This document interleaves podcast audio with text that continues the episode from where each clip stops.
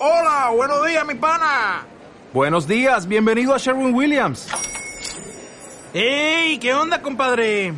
¿Qué onda? Ya tengo lista la pintura que ordenaste en el ProPlus app. Con más de 6.000 representantes en nuestras tiendas listos para atenderte en tu idioma y beneficios para contratistas que encontrarás en aliadopro.com. En Sherwin Williams somos el aliado del PRO.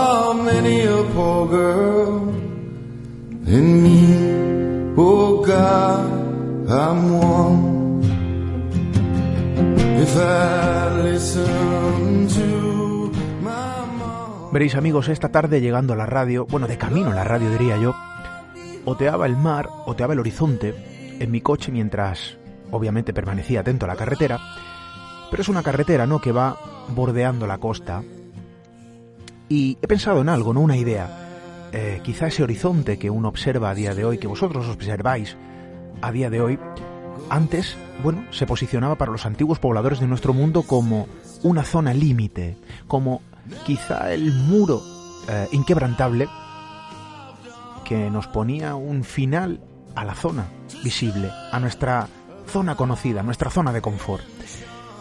Ese horizonte inquebrantable se transformó en una puerta hacia nuevos territorios con el paso del conocimiento, con el paso de la evolución, con el paso de los años, siglos y milenios. En esto de la radio y en esto de la comunicación, esas fronteras han, bueno, ido también diluyendo con el tiempo. Antiguamente necesitábamos un aparato y de una buena cobertura, bueno, pues para poder sintonizar ¿no? nuestra emisora favorita, nuestro programa, eh, que queríamos escuchar en ese momento en directo, porque no había otra forma de hacerlo. Y es que lo cierto es que el paso del tiempo, también de la tecnología, permite que esas fronteras acaben diluidas. Ahora sois vosotros los que decidís cuándo queréis escucharnos, dónde queréis escucharnos. Por eso que lo hagáis ahora, esta noche, en directo, con nosotros, es un valor a tener en cuenta. Y desde luego nuestro más eterno, siempre profundo, agradecimiento.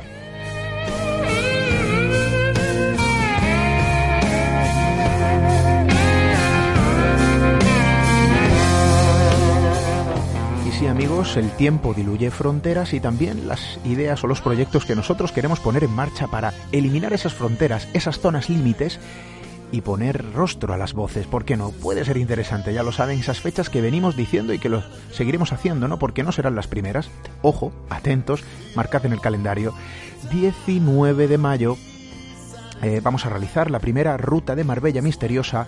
No será la primera ruta y no será la primera ciudad donde vamos a realizar este tipo de encuentros. Vamos a contar historias allí donde suceden, eh, gracias a los amigos de eh, acudir a esa página web, misteriosdeandalucía.es, para más información y luego también para reservar vuestra plaza en esta experiencia. Y otro lugar donde vamos a eliminar esa frontera, otro lugar donde vamos a poner rostro a las voces, será en Castillejar, Granada, 18 de junio, eh, en unas jornadas, en un marco de charlas que vamos a realizar. Y después vamos a tener un programa, un programa muy especial, donde vamos a hacer comunicación en vivo con todos vosotros, con todos los que nos queráis acompañar, por supuesto. Espero que, que seáis muchos.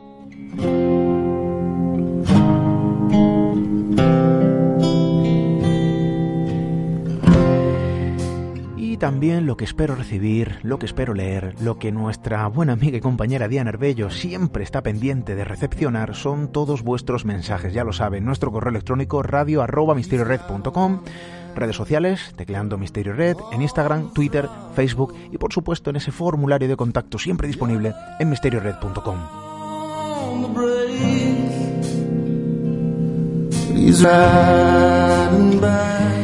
Y vamos a viajar, vamos a iniciar nuestro particular viaje, esta vez hacia un lugar muy cercano, hacia la propia mente del ser humano, siempre interesante, un territorio pendiente en su totalidad de ser descubierto. ¿Conocemos algo? Pero no lo conocemos todo. Quizá nuestra misión, o parte de ella de forma humilde, es tratar de arrojar luz allí donde hay oscuridad. Y os aseguro que en nuestra mente existe, evidentemente, la luz, pero también las sombras. Bienvenidos a Misterio en Red.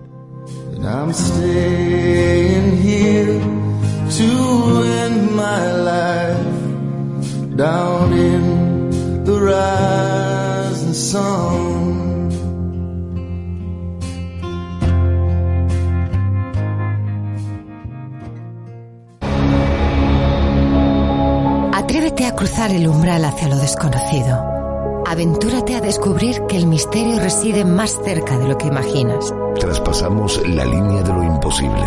Misterio en red con Esteban Palomo.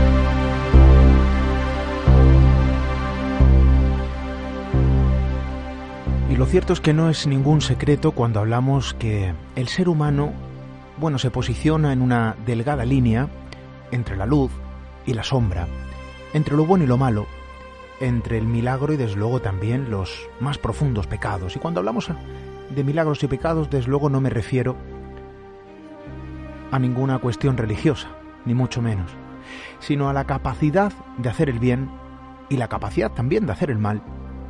Eh, bueno, que el ser humano alberga simplemente por el hecho de ser humano. Y claro, lo cierto es que de forma mayoritaria, alguien que hace bien y desde luego también alguien que hace mal despierta determinadas emociones, un determinado rechazo o una determinada atracción por los actos, bueno, que definen a cada persona, que nos definen a nosotros mismos. Pero ¿qué ocurre cuando nos fijamos en una suerte de comportamiento, de actitud, de atracción, en un grupo, ojo, numeroso de personas de la propia población de nuestra estirpe, del ser humano. Aquellas personas que, bueno, se fijan en lo oscuro, les atrae lo dañino, quizá cierto magnetismo les atrapa en cuanto a, bueno, algo que proviene de las propias sombras. ¿A qué me refiero? Bien, hay actitudes, actos, acontecimientos que hacen que cualquier persona pueda correr en dirección contraria.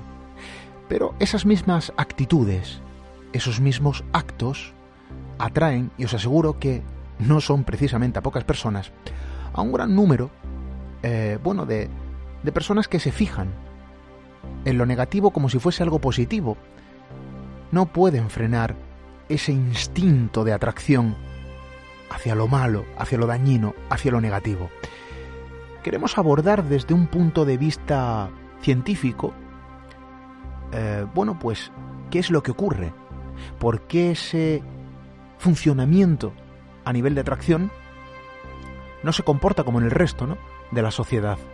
Si entendemos que lo normal es huir de lo malo, ¿por qué hay quienes, y ojo, no son pocos, eh, se sienten atraídos precisamente por eso por lo que la gran mayoría intenta huir. Nosotros que no somos de gran mayoría y que tenemos nuestro propio eh, pensamiento, nos gusta en ocasiones ir a contracorriente, bueno, quizá lo hacemos, ¿no? Abanderando un tipo de idea, pues, eh, bueno, que arroja cierta libertad en el pensamiento y en la palabra y en la comunicación. Pero esto no tiene nada que ver. Y ojo, el libro de los gustos no está escrito. Aquí hablamos de cuestiones que son incluso cuestionables. Porque cuando uno se siente atraído por el mal, habrá quien piense, oye, hay que poner la lupa, algo está pasando, algo no funciona bien. ¿Y si funcionase bien? ¿Y si fuese un comportamiento normal? ¿Y si a lo mejor eso fuese algo que tenemos todos en un código primigenio de programación en nuestra mente? ¿De dónde proviene? ¿Qué es lo que hace que no funcione ese sistema de atracción entre lo bueno y lo malo de forma generalizada como en el resto de los comunes? Vamos a poner la lupa en esto. Creo que puede ser interesante.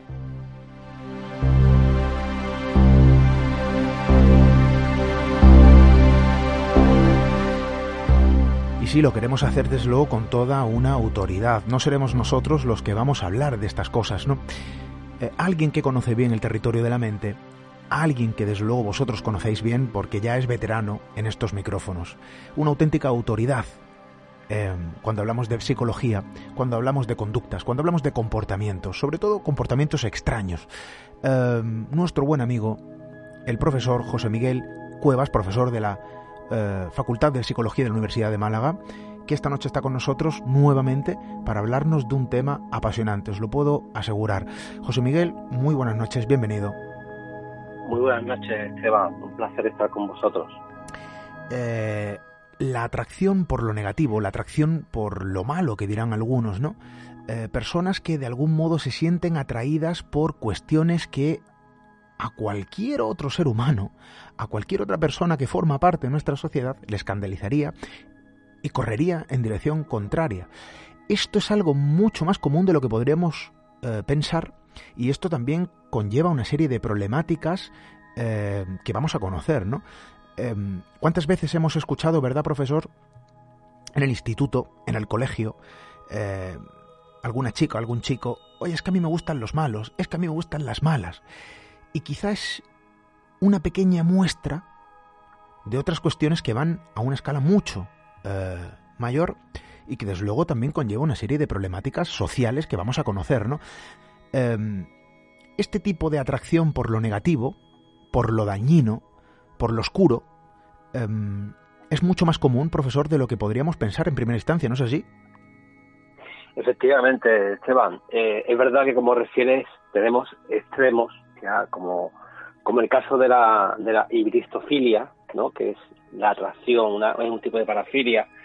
Una parafilia que implica en sí no es un trastorno, una parafilia es una, una atracción sexual particular y diferente al del resto de, de los humanos, ¿no?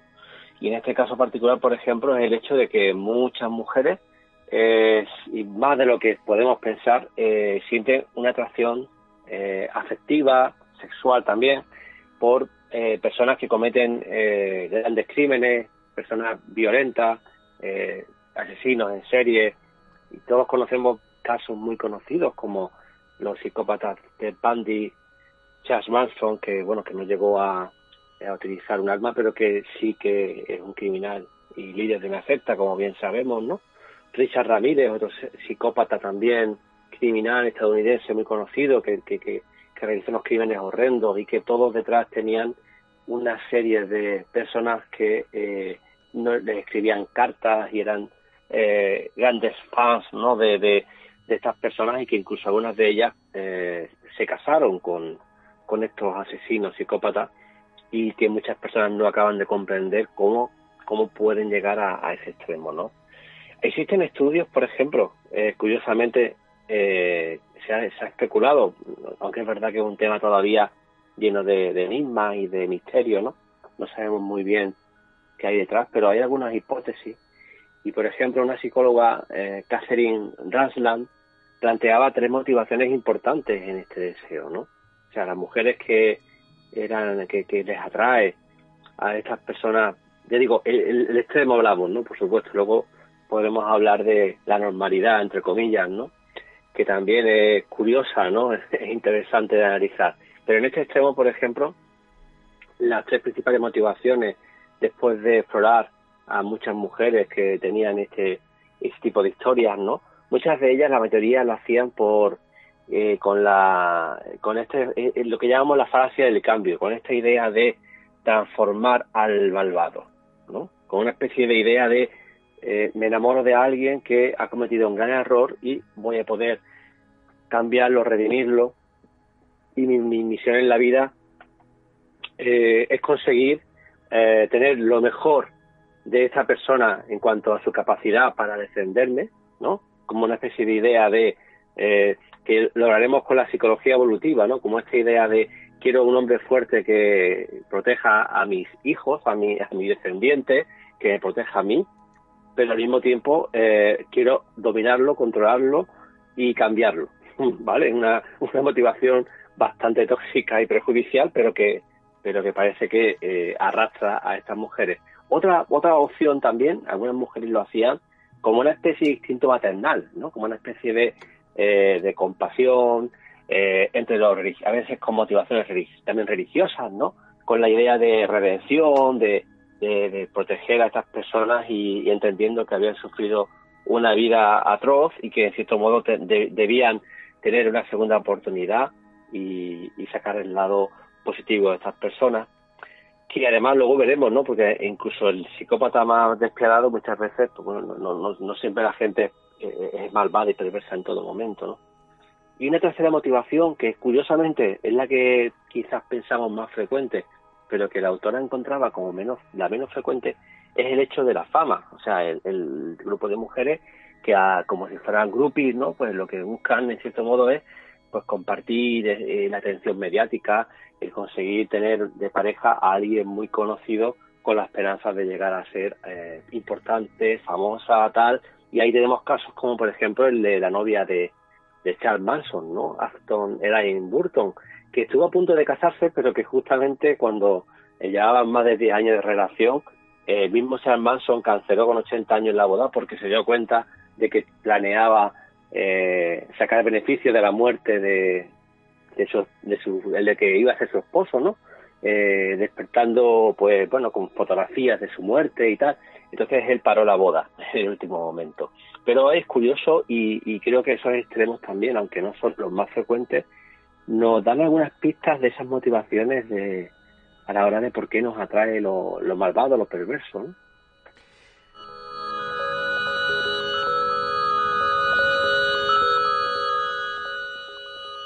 Va innato en el ser humano, es una cuestión que vamos a poner sobre la mesa, nos atrae lo prohibido, nos atrae lo perverso, nos atrae lo negativo, nos atrae lo oscuro, lo dañino, lo que nos haría temer o lo que debe infundirnos miedo teóricamente, bueno, genera también atracción, ¿no? Vamos a intentar entender las claves, eh, vamos a poner algunos ejemplos y quizá también vamos a comprender después, pues, ¿por qué no?, eh, algunos de los problemas ¿no? sociales más comunes eh, que pueden venir derivados de este tipo de conductas o de atracciones, ¿no? Em, yo ponía un ejemplo al principio, profesor, y quizá como un caso mucho menos extremo. personas, y, y ponía un ejemplo, pues pues quizá basándonos en la época de, de cuando íbamos al instituto, al colegio, muchos de nuestros amigos recordarán comentarios de este tipo, pero es que ocurre también en edad adulta. Eh, yo conozco personas que lo dicen así, es que a mí me gustan los malos. Y fíjate que esto es un problema, ¿no? Y luego pasa lo que pasa. Em, o me gustan los malos o me gusta la gente que aparente ser malo, ¿no? ¿Por qué esa atracción? ¿Por qué es algo que quizá choca con la lógica cuando lo malo es algo a lo que tenemos que temer o algo de lo que tenemos que huir, ¿no? Y en este sentido hay personas que se sienten atraídos, ¿no? Por esta, por esta, bueno, forma de conducta o por este tipo de actitudes. Eh, quizás sería interesante también tratar de analizar. ¿Ocurre más en mujeres que en hombres? ¿Ocurre por igual?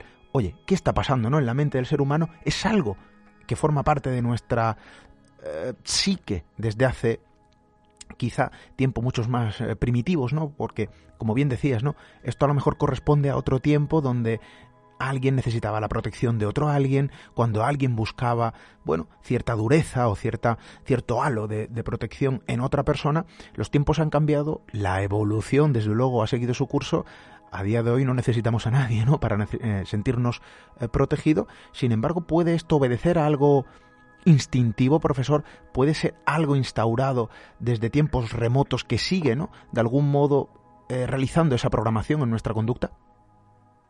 Efectivamente, de hecho hay una rama de la psicología social, que la psicología eh, evolucionista, la psicología que da la explicación evolutiva de, de muchos de los comportamientos actuales, ¿no?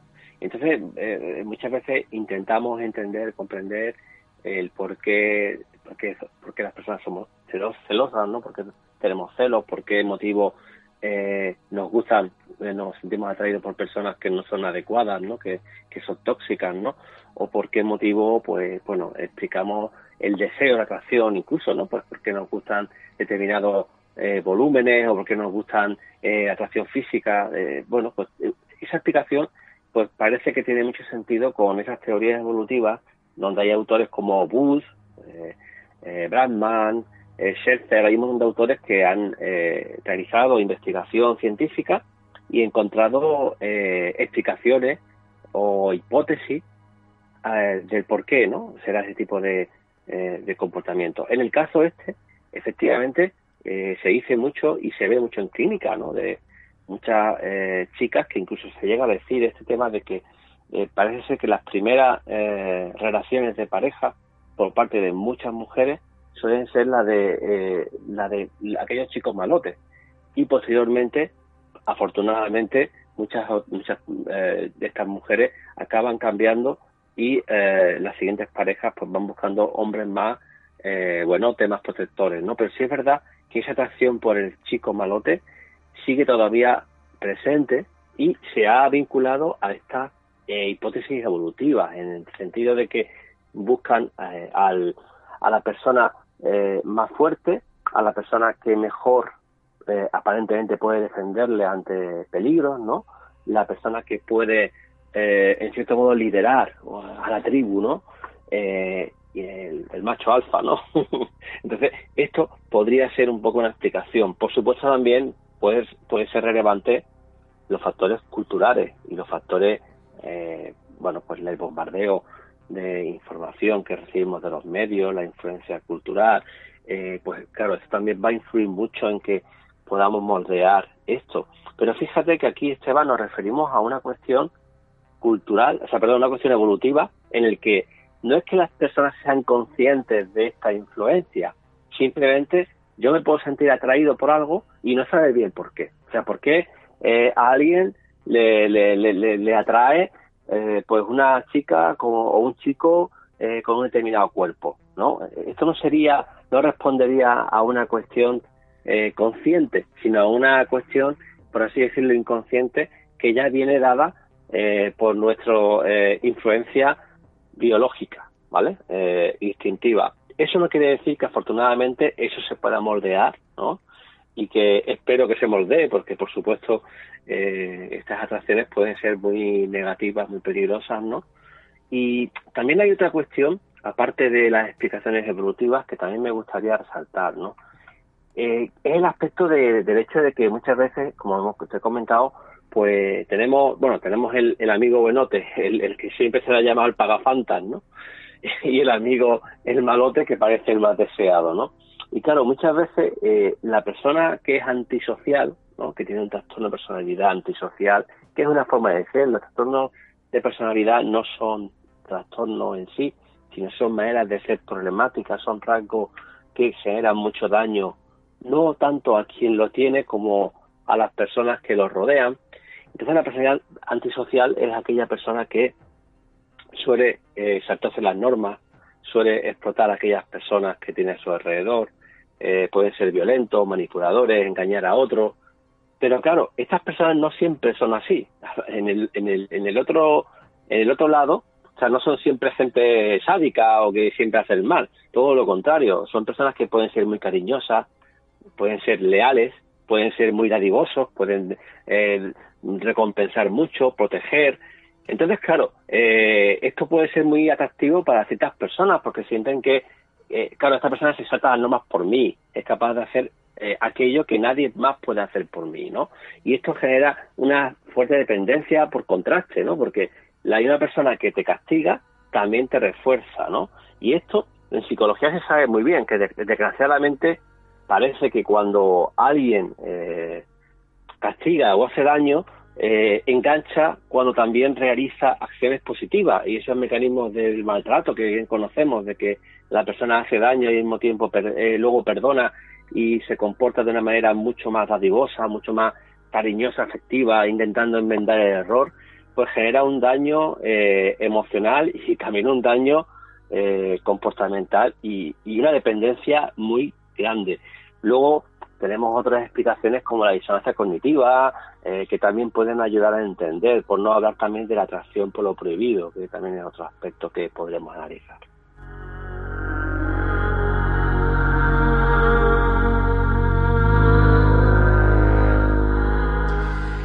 Y como siempre, nuestro buen amigo el profesor José Miguel Cuevas nos da grandes lecciones eh, de una forma muy didáctica, es lo suyo desde luego, y em, oye, cuestiones que nos hacen pensar. Eh, profesor, porque decías, esto trae una serie de problemas, podemos entender muchos de los problemas ¿no? de, de la sociedad, podemos entender muchas de las cuestiones que de algún modo vemos cuando nos echamos las manos en la cabeza bajo titulares, en periódicos, en prensa, ha pasado algo. Sí, la chica que muere a manos o que es atacada o que es maltratada. El chico que de alguna manera también, oye, se siente atraído por lo prohibido, ¿no? Hablabas de esa atracción por lo prohibido. Quizá la mujer y el hombre, sin, sin querer hacer diferencias, porque desde luego yo personalmente soy un gran desconocido de este tema, ¿no? Pero eh, se sienten atraídos de forma diferente por lo prohibido. Es decir, eh, la mujer busca actitudes eh, busca quizá la figura, ¿no? Protectora, bueno, en ocasiones también, ojo, es el verdugo, ¿no? Eh, en esa imagen de malo en una persona concreta, el hombre busca lo prohibido por otro lugar, busca a la mujer mala o busca quizá sentirse o se siente atraído, mejor dicho, por cuestiones prohibidas eh, que no tienen nada que ver con las personas. ¿Hay diferencia entre el sexo masculino y femenino, profesor, en cuanto a la atracción por lo negativo? Yo creo que sí, eh, y pienso también basándome en los datos de diferencia, por ejemplo, en cuanto a la violencia, ¿no? Eh, el hombre, pues bueno, por lo menos hablando de la violencia física, ¿no? refiriéndonos a un aspecto de la violencia del maltrato físico o de las agresiones, eh, la proporción es muy alta a favor del hombre, quiere decir, el hombre pega o maltrata o es mucho más violento como de, de, de 8 a 2, ¿no? O sea, o 9 a, o 9 a 1, o sea, realmente el hombre es mucho más violento que la mujer, no solo para con la mujer, también para sí mismo, para, para con respecto a la violencia eh, intragénero que llamamos, o sea, eh, si, por ejemplo, una persona, eh, cuando tenemos hijos, ¿no? Pues las chicas tienen el grave riesgo de, por ejemplo, pues lamentablemente, de que, de que hay que tener precaución porque existen hombres depredadores y el hombre eh, y nuestros hijos, los hijos varones también tienen el riesgo de que pueden morir de la mano de otro hombre, ¿vale? De la mano y sobre todo especialmente en edades jóvenes donde hay una competición y una competición, fijaos, ¿no? Como los animales, ¿no? Una competición por, por la mujer, por como, como ocurre con las especies animales por la hembra, ¿no? Y en esta lucha eh, y en esta violencia el hombre es mucho más violento explícitamente que, que la mujer. Eh, en cambio, sí que es verdad que hay mecanismos de violencia psicológica que ahí eh, no, no somos superiores, ¿vale? O sea, hay que, hay que dejar claro que hay estudios que incluso dicen lo contrario, que la mujer puede llegar a ser incluso más dañina a nivel psicológico en algunos elementos, pero sí, eh, o sea, en su capacidad de, hacer daño psicológico. Pero a nivel físico existe una clara tendencia masculina y aquí el hombre es el, que impera. Por tanto, eh, el hecho de que la mujer se sienta atraída por esa eh, por esa persona violenta es más probable porque también hay muchos más hombres violentos, ¿vale?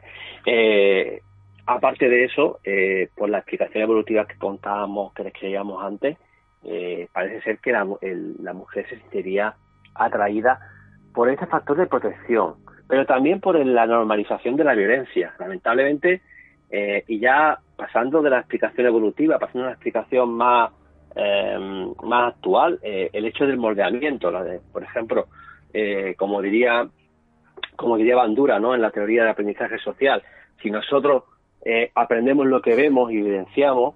Muchas de las mujeres que antes contábamos que tenían, eh, que habían tenido una pareja criminal, eh, habían sufrido anteriormente abusos sexuales o habían sufrido maltrato en la infancia, habían tenido una infancia dura y habían vivenciado la violencia desde la plena infancia en sus casas. Por tanto, en cierto modo hay una normalización de la violencia que explica eh, el por qué también pueda sentirse más atraídas por hombres violentos, ¿vale? Entonces esto es un punto también que va mucho más allá de esta explicación evolutiva, o sea, que también las experiencias del presente y de nuestra historia personal, pues nos no puede marcar lamentablemente a que ciertas mujeres se sientan atraídas por estos hombres tan violentos que a lo mejor se pueden parecer lamentablemente a aquello que han visto en, en su situación familiar. No, por supuesto, vamos a decir que todas las personas que han pasado por la violencia eh, van a sentirse atraídas por ello, todo lo contrario. Hay mujeres que han vivido, eh, o hombres han vivido violencia familiar y son los primeros en rehuir, los primeros en rechazar toda violencia, ¿no? Y, y, y, afortunadamente el moldeamiento no solo viene del sistema familiar, viene también de las amistades, de lo que uno aprende eh, y las decisiones que uno toma en la vida. Pero lamentablemente sí es verdad que hay personas que eh, llegan a normalizar esa violencia y eh, pueden verlo como algo, bueno, tampoco es para tanto. Y además, eh, además en cierto modo, eh, estas personas también son, como hemos dicho, manipuladoras, tienen una gran capacidad de seducción, ¿no? Y, y, y, y, claro, no todo malvado es malvado en todo momento. También son personas que pueden ser atractivas y que pueden eh, bueno, pues resultar muy aparentemente positivas, muy buenas, ¿no? O sea, es que, que, que, pueden enganchar fácilmente, aunque luego, por supuesto, en el cómputo general, pues no, no resulten atractivas, ¿no? En un sentido lógico, ¿no?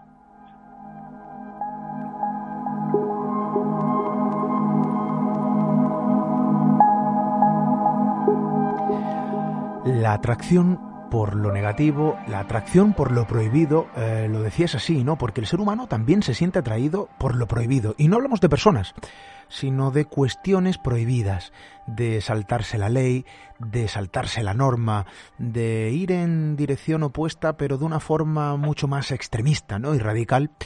Eh, lo prohibido nos gusta es algo también que forma parte ¿no? del ser humano, ¿no? Lo que veíamos en los comportamientos también de nuestros amigos en el colegio, eh, yo escuchaba comentarios.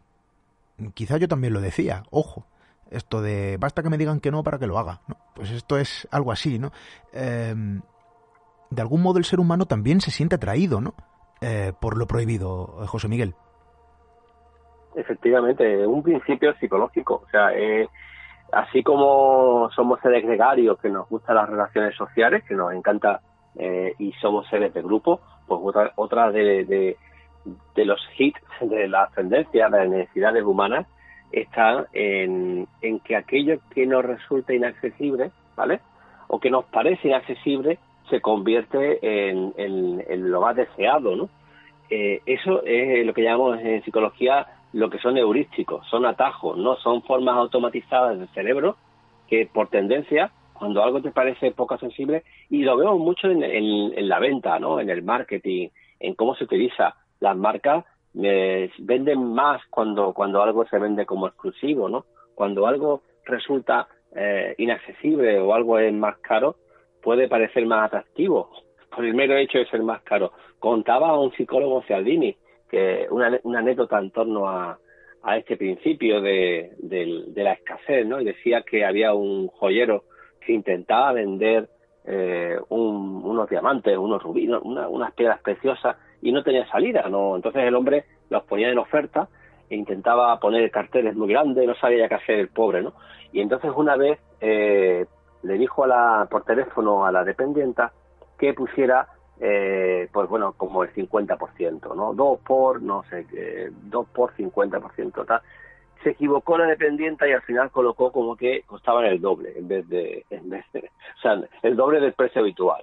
Y justamente con ese cartel del doble del habitual fue cuando empezó a venderse el producto. O sea, curiosamente, a veces aquello que eh, este, este heurístico que la gente dice, lo barato sale caro, ¿no? Pues mucha gente se siente más atraído por aquello que, que cuesta eh, caro o que es inaccesible, ¿no? O cuando algo sabemos que es lo último, ¿no? Cuando pensamos que solo queda una unidad, automáticamente todo el mundo quiere esa unidad, eh, o solo tenemos que, irnos a la pandemia, ¿no? Cuando comenzó la pandemia y la pasión que la gente tenía por, por el papel higiénico o el aceite de girasol en el supermercado, ¿no? Cuando, recientemente con la huelga de transporte. Todo aquello que parece inaccesible se convierte automáticamente en algo mucho más atractivo. Claro, eso tiene mucho que ver con, con la necesidad de recolección de nuestros ancestros posiblemente, ¿no? Con la necesidad de, de disponer de necesidades y ahí se ha creado esa tendencia a que cuando algo nos parece inaccesible se convierte más atractivo. Luego también hay otra motivación posiblemente que es el hecho de la reactancia, que es el hecho de que cuando me toca la moral pensar que yo no puedo adquirir aquello eh, que se me prohíbe, ¿no? O sea, eh, hay una tendencia a la rebeldía, a que cuando se me prohíbe algo eh, lo hago peor, ¿no? Si tú pones en un cartel prohibido pintar, pues más, más pronto que tarde va a haber alguna pintada, ¿no? Entonces siempre ese efecto reactancia se da psicológicamente y, hay que tener cuidado y en muchas campañas de prevención se recomienda que por ejemplo es mejor poner un por favor eh, o un eh, hacer una especie de, norma haciendo pensar a la persona en, en, que bueno estaría bien que hiciera esto usted pero no no exigir porque la, la exigencia o la prohibición automáticamente genera rebeldía no entonces por ejemplo cuando vamos en conduciendo vemos los carteles en la carretera pues siempre es mejor el por favor no conduzca eh, no, por, favor no corra, o por favor, si debe no conduzca, a decir eh, una prohibición expresa que en todo caso provocará una reacción eh, más probable, ¿no? o un deseo más irresistible de saltarse la norma. Siempre es mejor, y además incluso en psicoterapia lo utilizamos, ¿no? Siempre cuando nosotros queremos promover algún tipo de persuasión, de cambio, intentamos mostrar que siempre es mejor pedir las cosas con cortesía, invitando a la gente a que a lo que yo quiero que haga, pero desde un punto de vista desde los sentimientos, pidiéndole, oye, por favor, me encantaría que actuara de esta manera, sería un detalle por tu parte, o me sentiría muy bien, pero nunca, para nada, pidiéndole a la persona, usted tiene que hacer esto porque es lo correcto, porque eso provoca lo contrario. Nuestras necesidades, eh, nuestra mente funciona muy mal eh, cuando hablamos de prohibiciones y nos revelamos ante ellas, y esto eh, todo buen psicólogo lo sabe y debe poner utilizarlo en terapia para poder potenciar cambios positivos, ¿no? Y para, para también conseguir que la gente pues se acerque mejor a su objetivo.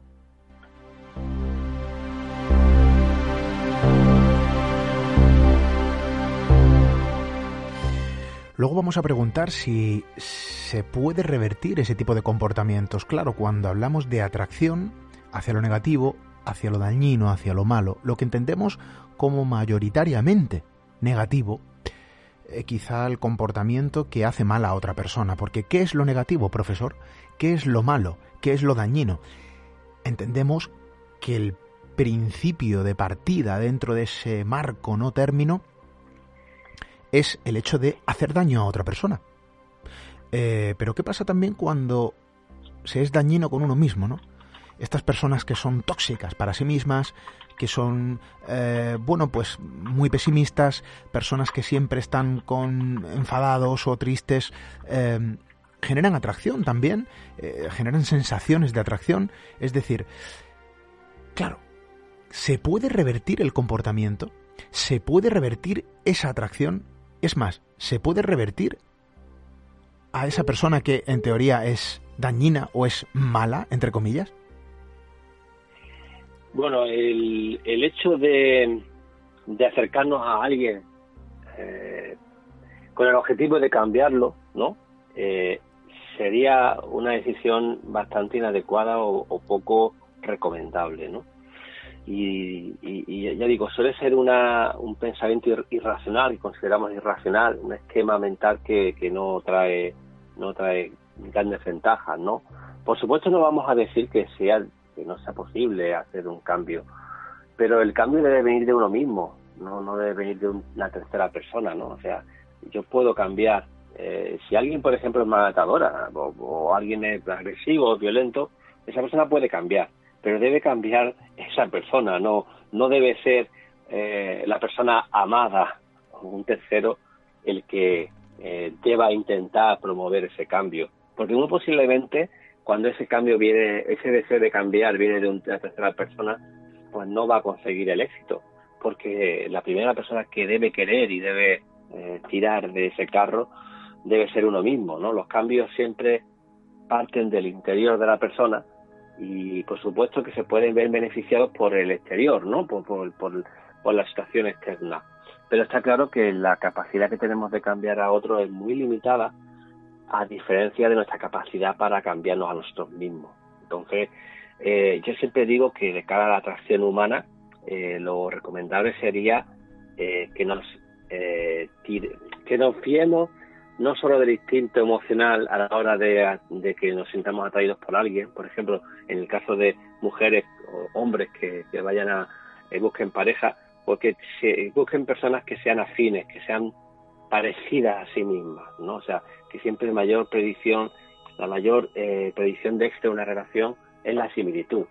Esa, ese mito de los polos opuestos se atraen, ya lo hemos dicho en otros programas, es un mito eh, y no hace ningún bien eh, hay que intentar eh, relacionarse o por lo menos a nivel sentimental buscar a personas que sean parecidas a, nosotros, ¿no? Claro, no, no, no quiere decir con eso que busquemos a alguien completamente igual porque es imposible, pero sí que haya una compatibilidad en los valores, en las creencias, en, los deseos que tenemos, ¿no? Y claro, eh, si yo estoy con alguien que realiza comportamientos que para mí son perversos, pues tiene poco sentido el que yo vaya con esta persona porque mi intención es voy a conseguir cambiar a esta persona que no ha conseguido cambiarla a lo mejor ni su padre, ni su madre, ni, ni sus amigos, pero que ahora tú quieres cambiarla por tu capacidad de persuasión. Posiblemente es más probable que cambiemos nosotros, ¿no? Porque además estas personas también eh, en ocasiones son seductoras y son manipuladoras y tienen gran capacidad de persuasión también, por tanto no, no es una buena idea intentar cambiar a otra persona.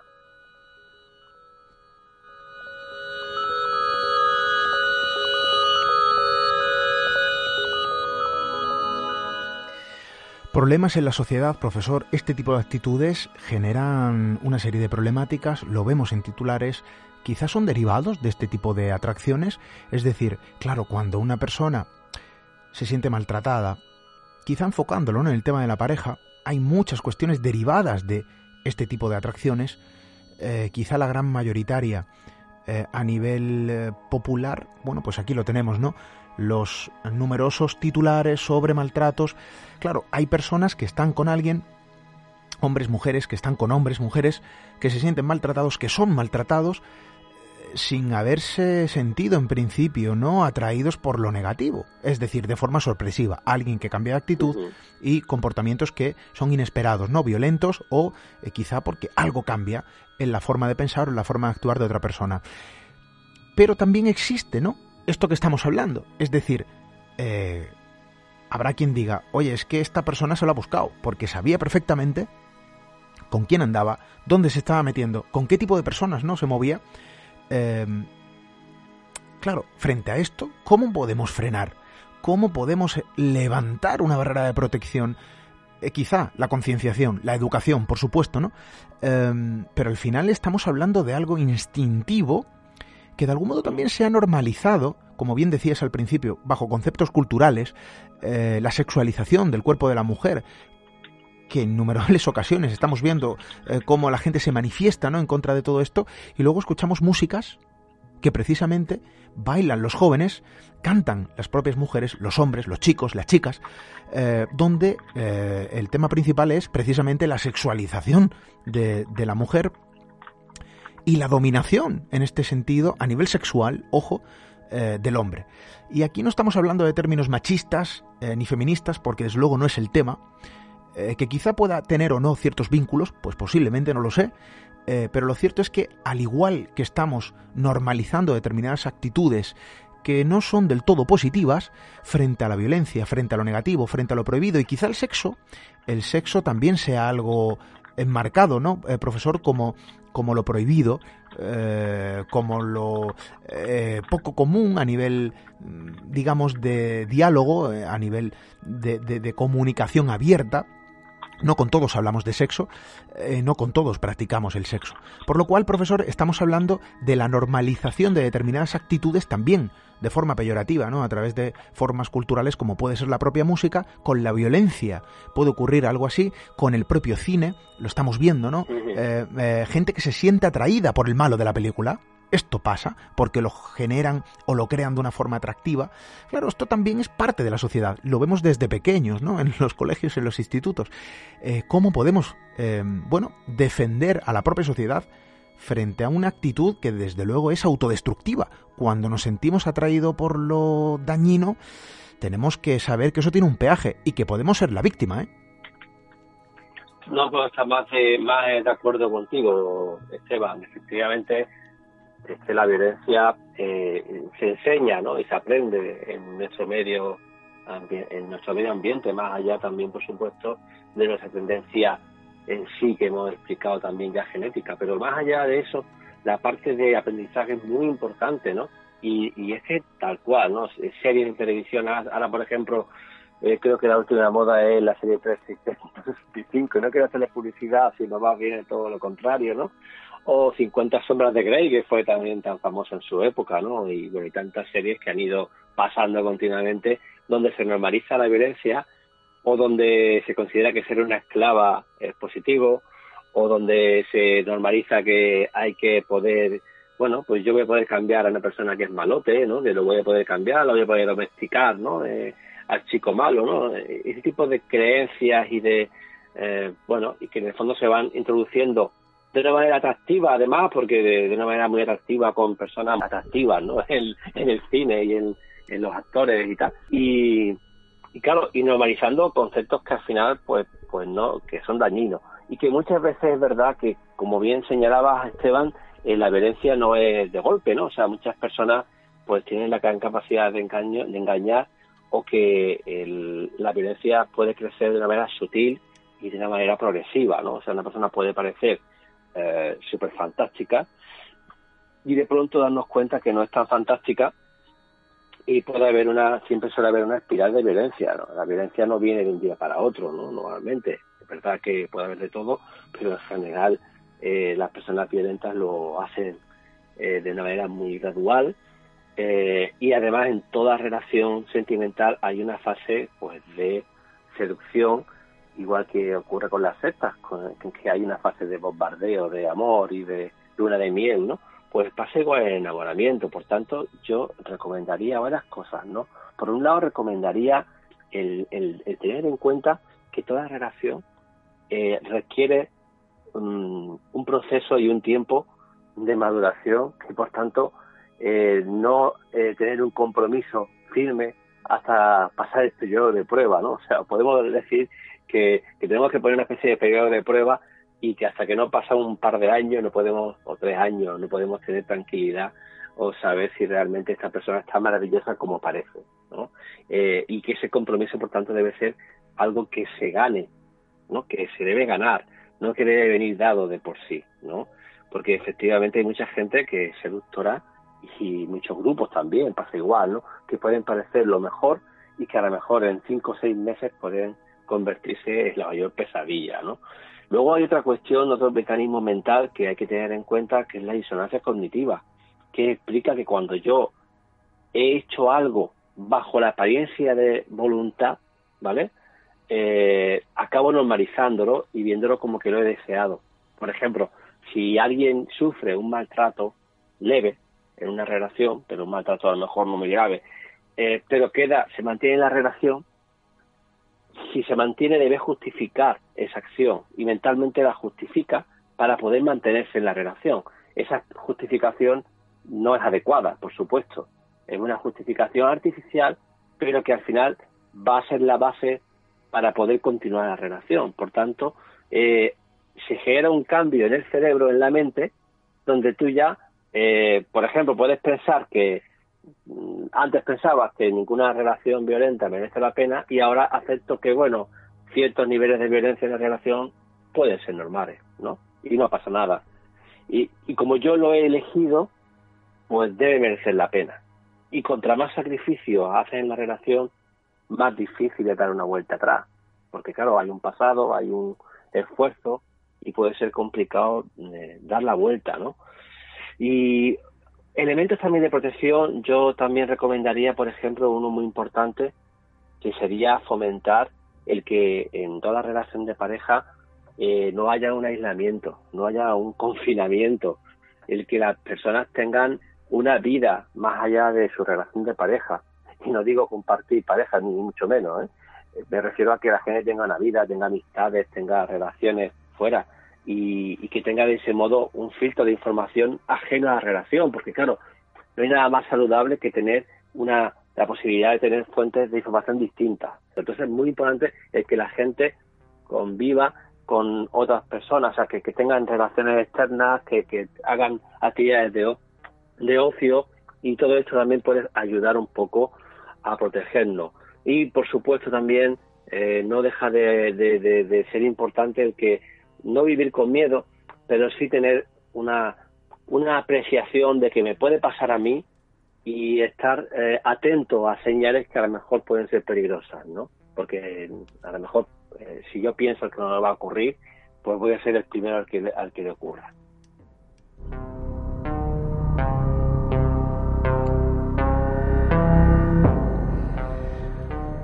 Atracción por lo prohibido, la atracción por lo negativo, por lo dañino, por lo malo, más allá ¿no? del efecto amoroso que esto pueda producir en determinadas personas, eh, nos atrae lo prohibido, nos atrae lo negativo.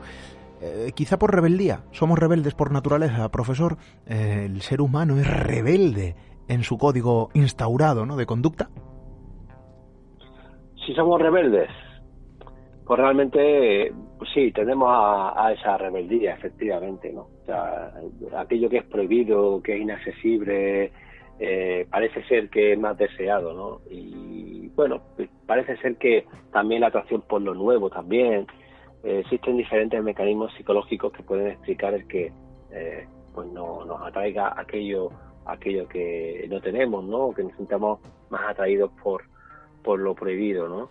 Eh, todas las leyes naturales están en el ser humano, ¿no? Fíjate también, incluso ahora, con el tema de los retos virales, los peligros que, se están dando también, ¿no? Que como todo aquello que es prohibido también se hace más atractivo y como, eh, bueno, que aquí también había otro otro extra de, problemática, ¿no? Que es la normalización de esa violencia, la normalización de hacer una gilipollez, ¿no? Y, y que además, pues, con el refuerzo de los likes, ¿no? Con el refuerzo de que de que encima eh, todo el mundo, eh, bueno, pues me llama la atención y, me gusta estar en la boca de los demás, ¿no? Pero sí que vemos, ¿no? Que efectivamente la gente se siente atraída por aquellas cuestiones que son, eh, bueno, inaccesibles, por aquellas cuestiones eh, prohibidas y que incluso lo vemos también en el cine, ¿no? Pues la atracción por, por el, personaje malvado de la película, que además vemos que el mal, como hemos dicho muchas veces, no es tan evidente, ¿no? Y cada vez se hacen series mejores en este sentido, de, más calidad, me refiero a nivel argumental o de guion, ¿no? Y muestran malvados más creíbles, ¿no? Porque los malvados son, eh, bueno, pues, pues son personas que con los que puedes empatizar, ¿no? y eso es como la vida misma, eso es lo que ocurre muchas veces en la vida cotidiana, que empatizamos con personas con las que no deberíamos empatizar. Oye, esto a mí personalmente me ha pasado viendo alguna que otra serie eh, quizá como icono en esto, yo creo que, que, marcó un antes y un después porque cuando hizo aparición, voy a hacer un poco de spoiler, no, no, no voy a hablar mucho, eh, de todas maneras voy a hablar de una serie ¿no? que ya está más que vista.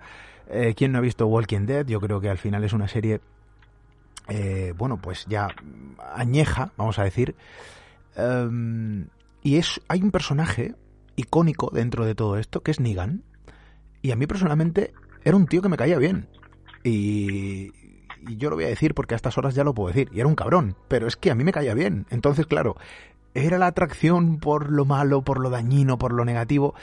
Pues no, es que hasta Thanos, en Los Vengadores, eh, tiene ese poder, ¿no? Mm, de convicción. Decir, oye, es que tu idea quizá a lo mejor no es tan mala, es que a lo mejor tienes algún punto ahí que, oye, y esto lo he escuchado yo hablar ¿eh? en el cine, con amigos, eh, con personas con las que he visto la película, lo hemos comentado, y como esta, hoy he puesto dos ejemplos que son masivos, de público masivo, hay otros, eh, desde luego muchos, que nuestros amigos pueden poner Eh, pero claro, al final lo que estamos viendo es que el malo también es humano.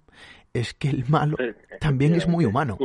Y ojo, hay gancho. Entonces, claro, podemos entender por qué eh, este tipo de conductas se llevan incluso en ocasiones al extremo, ocasionando el debido problema. ¿no? Lo cierto es que es algo que ocurre dentro de nuestras eh, bueno, formas de pensar, en, de nuestras actitudes. A mí personalmente jamás me gustó, yo nunca he sido eh, una persona, José Miguel, de decir, a mí me gustan las malas. Es que resulta que no. Pero, pero sí que em, al final nos sentimos atraídos por lo prohibido. ¿Es que los malos y las malas son lo prohibido? Pues quizás no. Quizás son dos cuestiones diferentes. Eh, al final, aquello que nos pone en riesgo es lo que genera atracción. Y ya sea una persona, una cuestión, una acción concreta, eh, si nos pone en riesgo, puede generar eh, atracción. Y hay un refrán, que el refranero es muy sabio. Quien juega con fuego se acaba quemando, profesor. Fíjate que hay un montón de ejemplos también en la vida real, ¿no? Y algunos de los que hemos comentado anteriormente incluso, ¿no? Eh, por ejemplo, la mujer de Ted Bundy, ¿no? Eh, Elizabeth Cloifer, que era eh, la, esposa, ¿no? O, novia, o vivía, convivía con el asesino, y ella llevaba una vida, bueno, y lo consideraba una persona carismática, inteligente, amable, eh, un gran padre, o sea, e, ella no dudaba de de su pareja y no sospechaba de que cuando él salía de noche estaba violando, asesinando a decenas de mujeres en todo el país, ¿no? Y en cuanto, fíjate que esta mujer, por ejemplo, no tenía este perfil que hablamos de, eh, no tenía esta parafilia, ¿no? Eh, porque ella en cuanto dudó, en cuanto empezó a tener dudas, aportó pruebas eh, ante la sospecha, empezó a tener sospechas y fue la primera en dar información a la policía eh, o, la mujer, por ejemplo, de Tony King también, igual, ¿no? O sea, o, de, o, la mujer de, bueno, hay, hay, muchos casos de personas que no sabían, que no tenían ni la menor idea de que convivían con un asesino y que este asesino pues tenía un carisma y una elocuencia y bueno, y aparentemente era una persona eh, normal, era una persona eh, incluso no normal, una persona agradable, tal. Luego encontramos el otro extremo, ¿no? Pues personas que se sienten atraídas por el malo y que, como por ejemplo, la, os acordáis del asesino del chicle, ¿no? De Enrique Aguín, que eh, no entendíamos bien cómo, cómo su esposa eh, justificaba o daba una coartada o señalaba que, bueno, que continuamente decía que él había ido a robar gasoil, que tenía una coartada, ¿no? Eh, a la hora de, del asesinato cuando eh, anteriormente había sido acusado de, violar a su propia hermana, ¿no? O sea, había habido una, por lo menos eh, salió, es verdad que soy indemne, porque la hermana fue presionada por parte de la familia para quitar la denuncia, porque se quería autoconvencer de que no era su propio marido el que la había violado, ¿no? Entonces, te encuentras con, con diferentes eh, historias, pero al final un poco lo que quiero mostrar es la capacidad de atracción de, la, de estas personas perversas, que no son, eh, que bueno, que tienen una gran capacidad de, de, generar atracción, de generar empatía, de generar, eh, bueno, parecen personas que, bueno, que no son como, como pensamos a priori, ¿no? Eh, yo, yo siempre digo, y lo digo en, modo bestia, ¿no? Dice, pues grandes villanos de la, grandes villanos y personas muy perversas podrían parecer grandes personas en momentos concretos, lo cual no les convierte en grandes personas, mucho cuidado, ¿vale? Lo cual no justifica el acto terrible que llevan a cabo, pero por supuesto que a priori en esa eh, en distancias cortas nos pueden parecer personas encantadoras.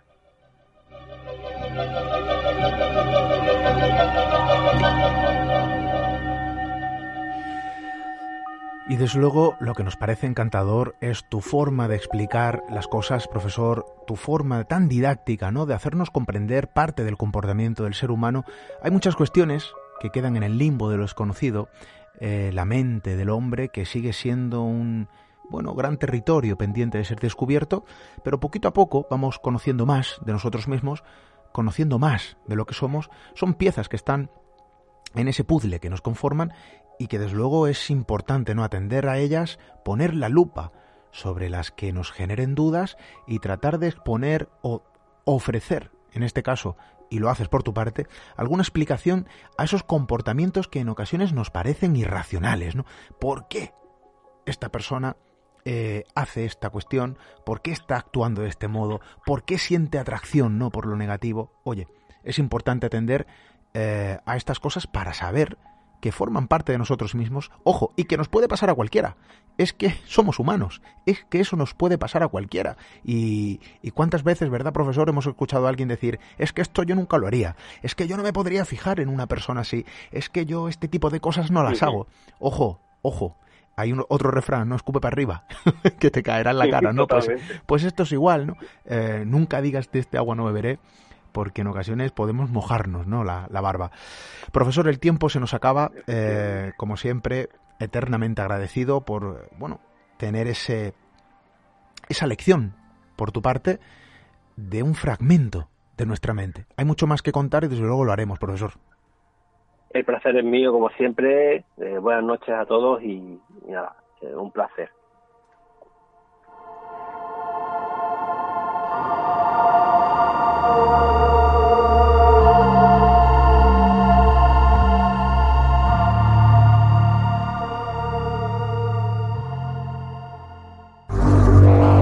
Misterio en red. Misterio en red. Con Esteban Palomo.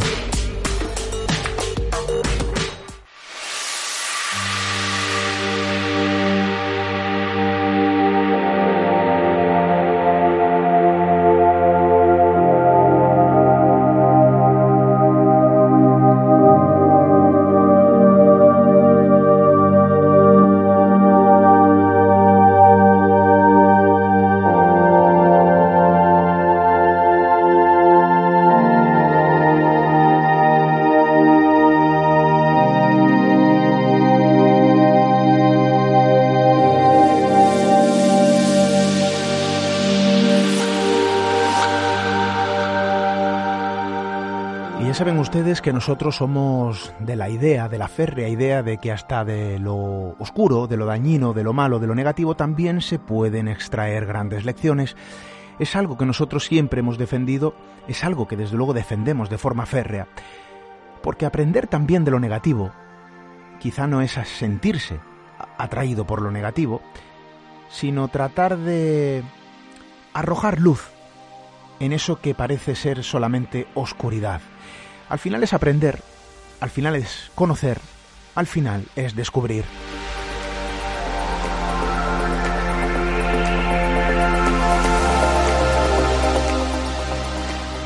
Desde luego es parte de nuestra misión, ya lo saben, 19 de mayo, jueves 19 de mayo a las 8 de la tarde en el Cortijo Miraflores, Marbella. Vamos a iniciar en ese punto de partida una ruta fantástica a través de las historias que hablan de luces, y también de sombras.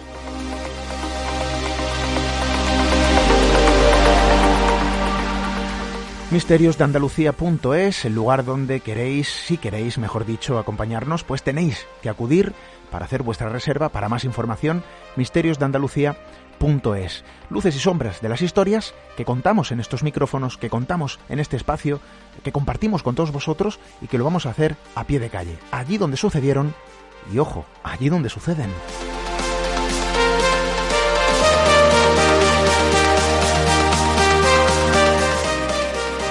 Y desde luego también historias de luces y de sombras, no me canso de decirlo, no me cansaré de decirlo hasta que llegue el momento de nuestro próximo encuentro. Por primera vez después de la pandemia vamos a sacar la radio a la calle, vamos a sacar el programa a la calle y vamos a realizar un programa junto a todos los que nos queráis acompañar. 18 de junio, Castillejar, en el teatro precisamente eh, de este pueblo. Precioso pueblo, vamos a hacer turismo, ¿por qué no? Vamos a contar cosas, vamos a conocernos, vamos a poner rostro a la voz.